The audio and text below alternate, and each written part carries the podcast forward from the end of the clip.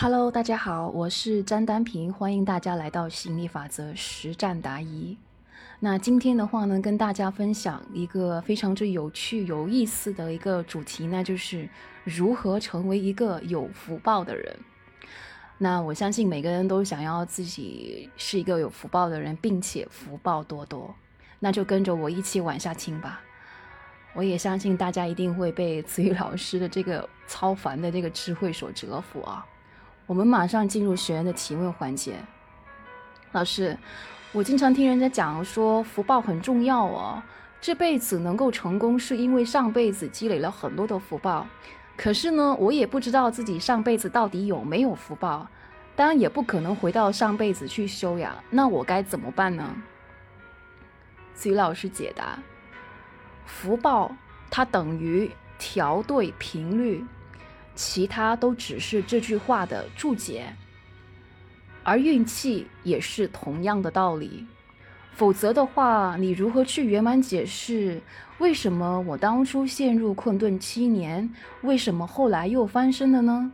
如果福报是前世决定的，那它必然是一个静态的概念；如果它是静态不变的，那是否说？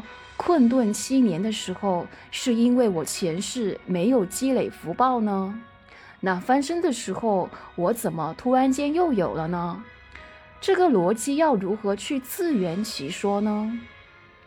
所以由此可见，所谓福报，不是用佛家传统的原教旨主义的角度去诠释，否则会自相矛盾的。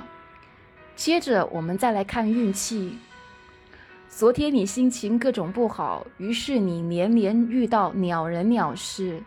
今天你喜上眉梢，于是各种好事砸向你。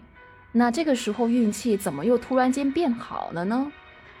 所以到最后你会导向一个必然的必然的结论，那就是好运气来自好频率，而好频率它来自于好心情。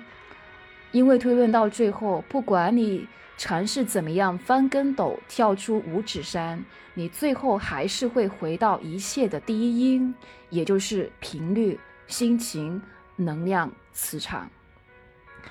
而我们经常所说的这个福报啊、运气哦，它只是古人对于抓不准、摸不透的心理法则，无以明知、以盲人摸象的方式强加的一个碎片化的概念罢了。好，那我们这一期的这个分享就先到这里了。那如果说你也想要成为一个有福报的人，那欢迎你加入我们一起去实操。那你可以这个添加我的联系方式哦，大家可以去到我的这个个人介绍里面就可以找到了。然后呢，我们这一期就到这里了，我们下期再见，拜拜。